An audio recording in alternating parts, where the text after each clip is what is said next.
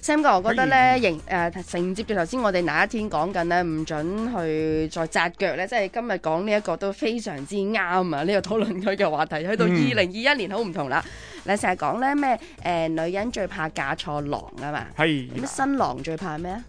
新郎最怕入錯行啊！人哋話係咪新啊？郎最怕買錯衫啊！ 係啊有啲我咁哋嘅嘢嚇。問下點解先，係啊揾我哋網絡專員何立賢出嚟。 好 Hello，阿啊賢。 ，Hello Ờ, 阿燕， Hello，hello，鳳平，Hello 係 Sam 哥，大家好啊。阿賢，你要解解話係喎，喎點解會買錯衫咧？係咯最點解有近啲咁嘅嘢嘅？咁其實而家已經變晒㗎啦，即係頭先你就講話百幾年前就都仲要紮腳啦，咁女性嘅地位就相對可能比起而家低好多啦。嗯嗱，不過呢，依家呢，就男女平等之餘呢，其實喺結婚上邊呢，可能呢真係要娶一個女仔呢，你要買好多嘢嘅喎，即係唔嗯單止要俾禮金。即係外交喎，你仲要可能買好多嘢喎。嗱喺誒呢件事呢，就發生喺貴州嘅。嗱，係咁原來當地有個傳統習俗啊，就係、如果一個男方要娶個女仔嘅時候呢，除咗俾禮金呢啲之外啦，佢仲要呢由頭到腳係買一啲衫褲鞋襪，嗯係俾個女方去着嘅，啊喺結婚當日去着嘅。嗱，咁呢度就出咗事啦。嗱嗱，事發呢，呢、個人呢，呢、個男人呢，就當然係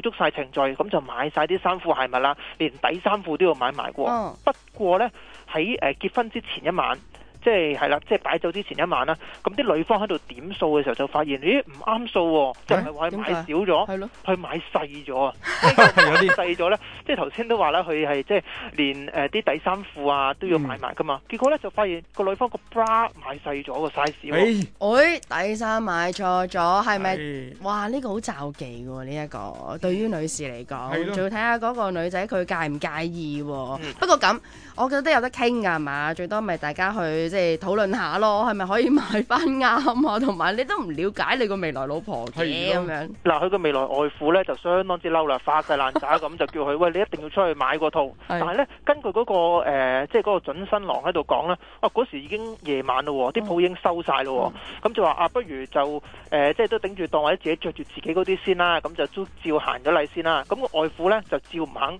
即係呢個女就唔嫁啦。哇，嚇企硬呢個係就夜晚嘅事啦。咁第二朝咁咁可能個新郎都覺得講笑啫。嗱禮金我俾晒，訂我落埋，其實係呢啦，佢哋攞埋結婚證添㗎啦。哦，嗱，啊咁即係只係單純係爭擺酒同埋即係啲儀式上嘅嘢啦。Ừ. 嗱，所以咧嗯，第二朝咧個新郎繼續有去接新娘嘅。嗯，嗱，不過咧啊真係唔肯嫁喎，甚至個新娘咧報埋警添喎。嚇啊係啦，就趕走佢唔肯嫁。結果咧做到一個咩情況出現呢？就係咧嗰一晚咧本身係擺酒嘅大排筵席幾廿圍咁樣啦，嗯結果咧就新郎就冇出現，新娘都冇出現，個司儀就繼續出嚟喎嚇。司儀就話：咁講誒咩誒，佢哋咧就因為啲事就唔結婚啦，咁大家就當普通親戚聚餐咁繼續食餐飯啦咁樣。哇咁都哦，得，男女家都一齊喺度都幾尷尬嘅喎。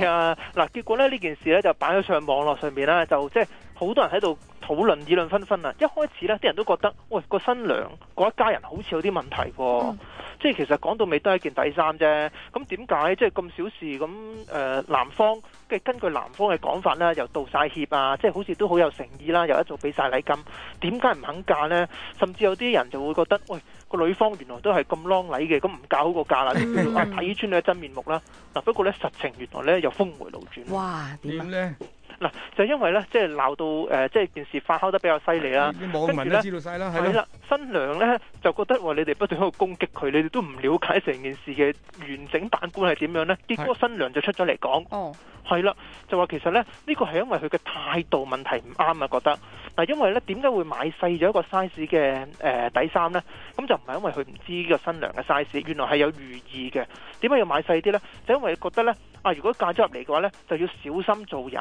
同埋呢着即係好似係着細一對鞋，即係要聽教聽話咁嘅意思。嗯哦，即係其實係落個下馬威俾個新娘 Ừ. 子嘅，啊嗯即係或即係你有啊，即係喺大陸有一句話，你嗯即係咩穿小鞋啊。係啊，即係話咧，嗯就你你你入到嚟咧，你唔好當正咩，你我當你阿阿四阿四嘅咋佢咁哋普樣。通話成日剪，因為假咗尾巴做人係啊啊，即係夾真係住可尾能係巴，啊好可能小係心啊謹可慎能係咁嘅嘅意意思。思啦，冇錯係啦，。所以咧，即係新娘嗰一家咧，即係呃未來外父外母咧，就覺得喂，咁你好唔尊重喎、同埋咧，個新娘就話，佢哋嚟到嘅時候咧，就其實嗰個態度都好差嘅，即係咧個新嗯郎就話啊，其實你都即係就簽晒簽晒結婚證㗎咯係喎，啦咁你其實已經名義上係真係嫁咗俾我㗎啦嘛。嗯同埋就係、啊，咁即係所有嘢錢又使晒，即係所有親戚又 call 晒，咁你都唔會唔肯嫁噶啦，都覺得你會就範噶啦，甚至係哦講咗話買唔到嘅你咪着舊嘅咯，舊嘅唔得咩？喂，但係你講得出呢個咁講意頭嘅話，你着舊嘅咁又唔知人哋點諗啊嘛，所以呢。明白明白。係啦，所以咧個新娘咧就覺得好嬲，成家都覺得好嬲，結果就決定唔嫁啦。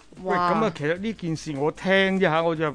似乎即係完全就呢件只不過係導火線啫喎。佢根本之之前，我諗兩家人都有非常之大嘅唔妥喺度噶啦喎，知唔知借一件咁嘅事嚟發爛渣嘅啫喎。我係咯，諗啊其實嚇同埋網民係即係企邊邊多啲，有冇話撐係咯邊個多啲咧？嗱，本身咧一開始就話撐個男方嘅，即係就覺得哇個家原來咁啷禮嘅，少少又話唔嫁，咁好似好貪錢咁喎。係咯係咯，嗱，不過咧，自從個女方出咗嚟講之後咧，就反而咧大家係同情嗰個女方嗰邊喎。因為咧嗯個男方其實之後都有出嚟講過下嘅，就話誒、哎其實已經俾咗好多禮金，不斷強調咧就俾咗十萬蚊禮金，又俾嗯咗啲服裝費呢樣嗰樣嗯 k club 俾咗好多噶啦。啊啲網民就反而覺得，喂由頭到尾咧你就即係營造到個情況就好似個女方好似好貪錢咁，啊但係結果而家你不斷喺度口口聲聲十萬十萬咁樣啦，反而顯得你更加貪錢喎、嗯同埋咧就覺得即係始終你買晒一個 size 嘅內衣，即係其實你有心落個女方面啦，嗯即係你俾個下馬威又好，點都好啦。但係其實即係廿一世紀啦，咁你結婚都係要互相尊重嘅啫。咁樣嘅話又好似於理不合喎。所以咧，啲網民咧而家就撐女方多啲啦。嗱，我都話㗎啦，到二零二一年同我哋頭先講緊嗰個紮腳嘅嗰個世代呢，真係完全唔同啊！家陣呢，就真係好講男女嘅平等啊，即係你娶老婆嘅話呢，當佢金 菠蘿啊，真啊！好，今日唔該晒，然後我哋分享啦，唔該晒轉頭再繼續傾。